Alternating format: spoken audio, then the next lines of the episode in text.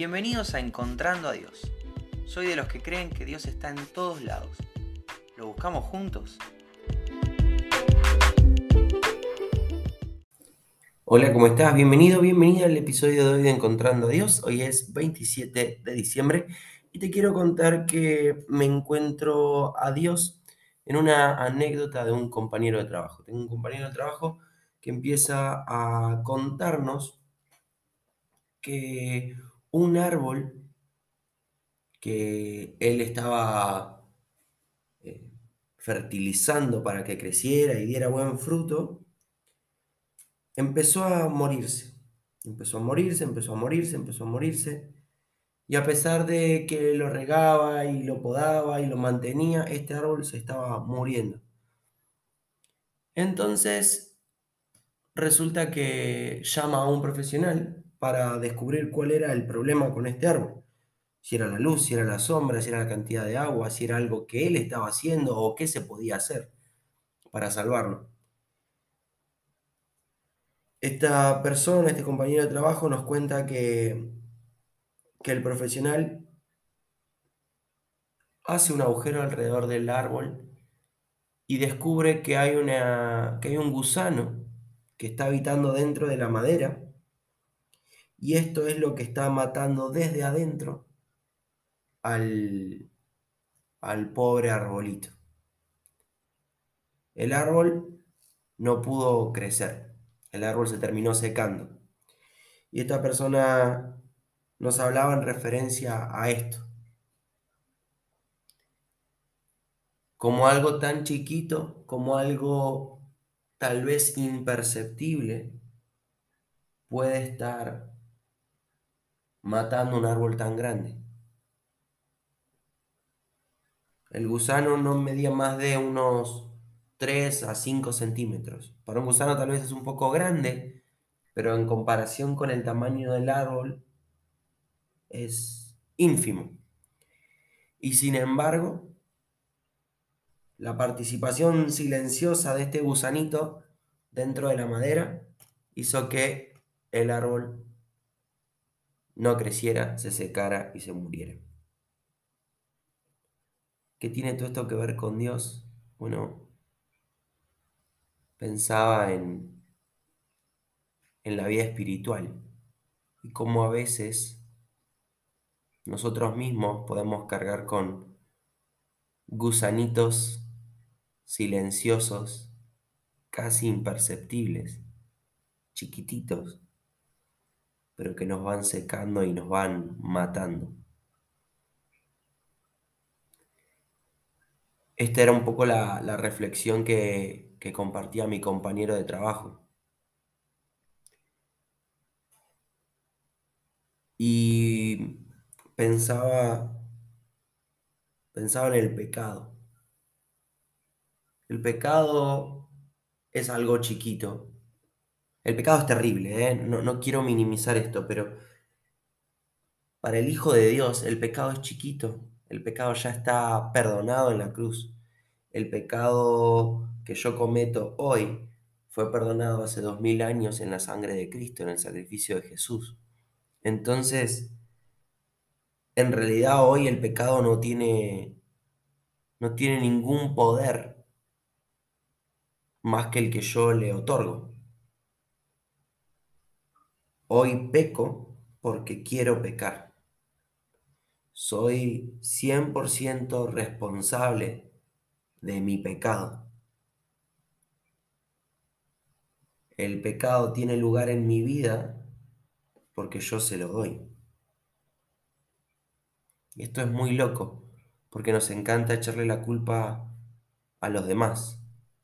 No, no, no, yo, yo no quería pecar, pero estaban todos alrededor mío haciendo esto y bueno, caí en la tentación. No caíste, te tiraste de cabeza. Si están todos haciendo algo que te tienta, andate, ¿por qué no te fuiste? Somos 100% responsables de nuestro pecado. El pecado tiene todo el poder que nosotros le demos. Y pensando en este gusanito silencioso que ataca y, va secando al árbol, pensaba que que en esta analogía que estoy haciendo, tal vez el no confesar los pecados es como un gusanito chiquitito, casi imperceptible, pero que nos va secando de a poco. Va secando mi relación con Dios, va secando la alegría de pertenecer a Cristo, va secando ese gozo que proviene del Espíritu Santo, me va apagando. Porque es algo que aunque Jesús ya me perdonó, yo no fui a pedir perdón. Es algo que aunque ya fue pagado en la cruz por la sangre de Cristo, yo no lo llevé delante de Dios. El confesar es esto, el confesar es hacerse cargo delante de Dios de que pequé. Es dar cuenta a Dios y tal vez algún referente espiritual de que soy falible. Es pedir el perdón de Dios que ya tengo y que ya poseo, pero que hoy descubro vuelvo a necesitar, porque yo hoy vuelvo a fallarle. Te quiero compartir tres versículos que tienen que ver con esto de, confesar los pecados. Primera Juan 1.9 dice que si confesamos nuestros pecados, Dios, que es fiel y justo, nos los perdonará y nos limpiará de toda maldad. En contrapunto con esto, Proverbio, Proverbio 28.13 dice, quien encubre su pecado jamás prospera quien lo confiesa y lo deja, haya perdón. Esta es la clave. No es solamente ir a Dios, ir a algún hermano y decir, ¿sabes qué? Le fallé a Dios. Pequé con esto. No es solamente eso, es dejarlo. Es no querer volver a hacerlo más. Es arrepentirse. Hace poco estaba hablando con alguien que me estaba contando, me estaba confesando un pecado y lamentablemente mientras me decía lo que había hecho, también se regodeaba, también se reía y hasta le salía una sonrisita pícara cuando me contaba. Y cuando le marqué esto, che, te, te das cuenta que cuando me contás todo esto, te estás sonriendo me dijo, perdón, vos sabés que en realidad estuvo bastante bueno.